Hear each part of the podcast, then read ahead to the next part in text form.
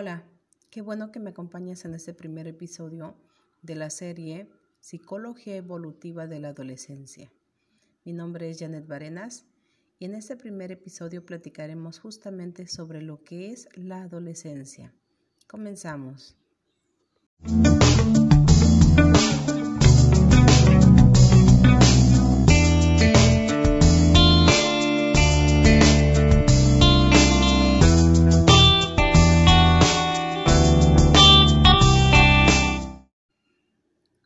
Asomarse al mundo adolescente es entrar en un terreno de diversidad en el que solo es posible estudiar ciertos patrones generales.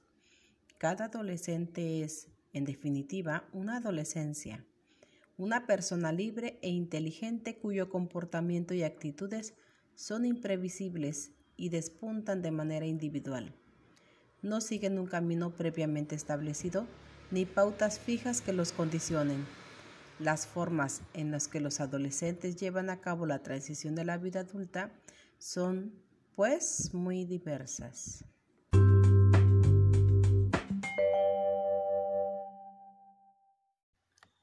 La adolescencia es una etapa del ciclo de crecimiento que marca el final de la niñez y pronuncia la adultez. Para muchos jóvenes puede representar un periodo de incertidumbre e inclusive desesperación mientras que para otros es una etapa de amistades internas, de aflojamiento de ligaduras con los padres y sueños acerca del futuro. Muchos autores han caído en la tentación de describir esta edad con generalizaciones deslumbrantes, o al contrario, la califican como una etapa de amenazas y peligros. Pero si hay algo que podemos afirmar es que esta edad es igual de variable que cualquier otra edad por lo cual no hay teorías fáciles con que podamos definir a los adolescentes, ni las explicaciones que se dan de su comportamiento nos podrían bastar para poder comprenderlos. Para la persona que quiera comprender la conducta del adolescente, no hay nada que pueda suplir el atento análisis de una investigación cuidadosamente realizada Gran parte de esta investigación se ha hecho a la luz de teorías muy prometedoras, pero la teoría sin la comprobación objetiva no sirve de nada. El término adolescente se usa generalmente para referirse a una persona que se encuentra entre los 13 y 19 años de edad. Es un periodo típico entre la niñez y la adultez. Este periodo empieza con cambios fisiológicos de la pubertad y termina cuando se llega al pleno estatus sociológico del adulto. La fisiología de la pubertad es un conjunto muy complejo de fenómenos que incluye un rápido crecimiento del cuerpo, la osificación de los huesos, cambios hormonales y la aparición repentina de las características primarias y secundarias del sexo. Todo ello acompañado de reacciones psicológicas en estos cambios. No todos estos cambios fisiológicos están relacionados, ni las reacciones psicológicas de ellas son idénticas o igualmente intensas en todos los individuos. La adolescencia comienza en la biología y termina en la cultura. En el occidente comienza de los 12 o 13 años y termina finalizando los 19 o comenzando los 20.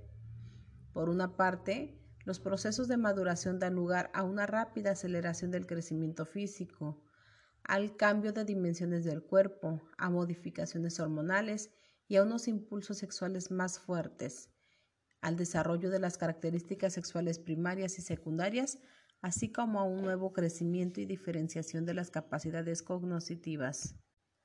Estos cambios biológicos y la necesidad en que se ve al individuo de adaptarse a los mismos dan a la adolescencia algunas características universales y la separan de periodos anteriores al desarrollo.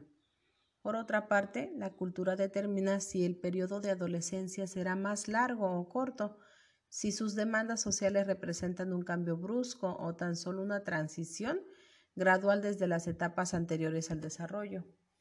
Y ciertamente el que se reconozca o no como una etapa aparte claramente perfilada al desarrollo en el transcurso de la vida. La cultura puede facilitar u obstruir el ajuste del joven a los cambios físicos y fisiológicos de la pubertad y puede influir de modo que estos cambios se conviertan en motivo de orgullo o en causa de ansiedad y confusión. Pero lo que no puede alterar es el hecho de que estos cambios se producirán y que de alguna manera el adolescente tiene que hacerles frente.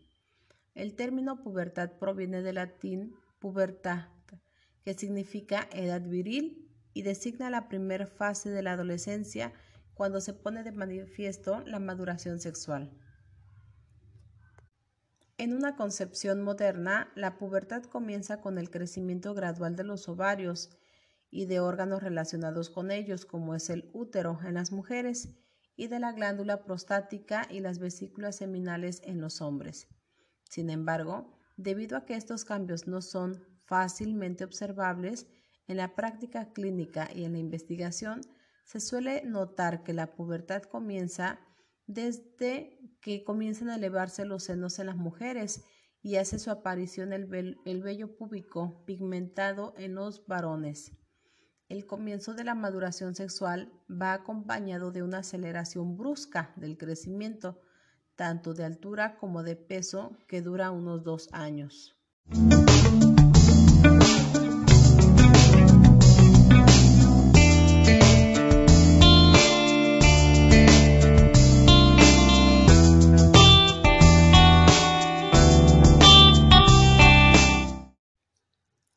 Bueno que me has acompañado en este primer episodio.